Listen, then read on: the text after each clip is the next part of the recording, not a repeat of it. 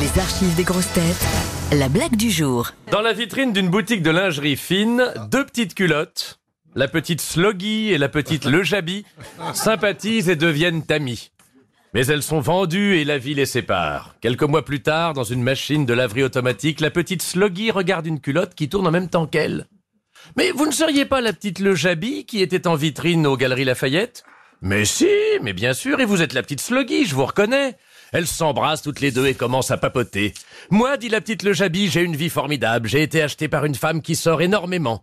Cinéma, théâtre, ballet, concert, opéra, ça n'arrête pas. Et comme elle s'habille très court, je vois tous les spectacles. Et vous Moi aussi, j'ai été acheté par une femme qui sort pratiquement tous les soirs, mais moi, je n'ai pas votre chance. Elle ne m'emmène jamais.